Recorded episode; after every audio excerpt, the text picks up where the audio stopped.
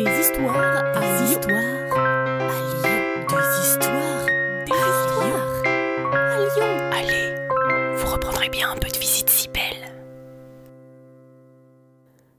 Un jour froid de l'hiver 1547, d'innombrables Lyonnais s'étaient réunis sur les bords de Saône.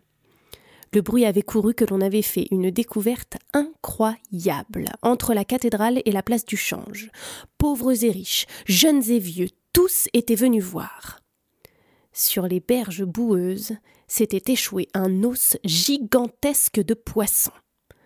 Alors que la foule incrédule s'était agglutinée, un homme arriva. Tous firent place.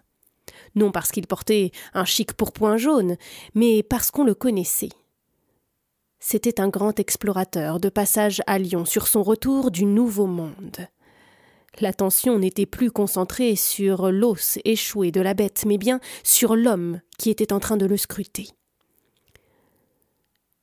Les souffles de l'assemblée étaient coupés quand l'homme prit la parole.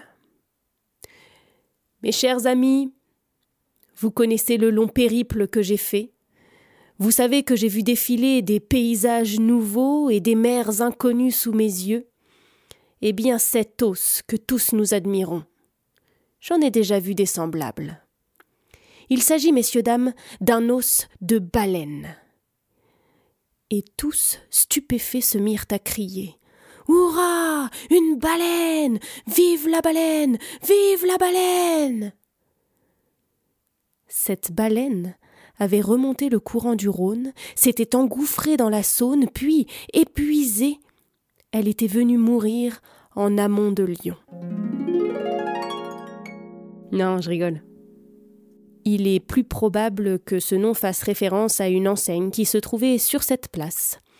L'enseigne représentait un dauphin, car non loin de là se trouvait la résidence des comtes du Forez, et que sur les armoiries des comtes du Forez se trouvait un dauphin.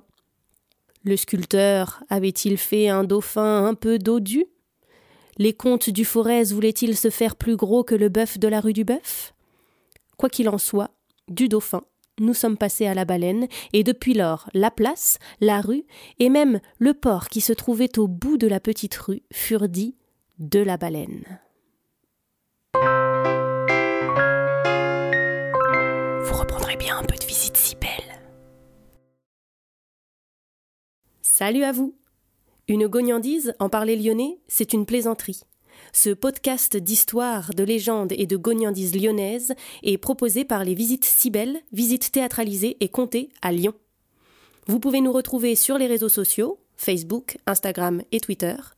Pour réserver des visites, rendez-vous sur notre site web, vous trouverez le lien en description.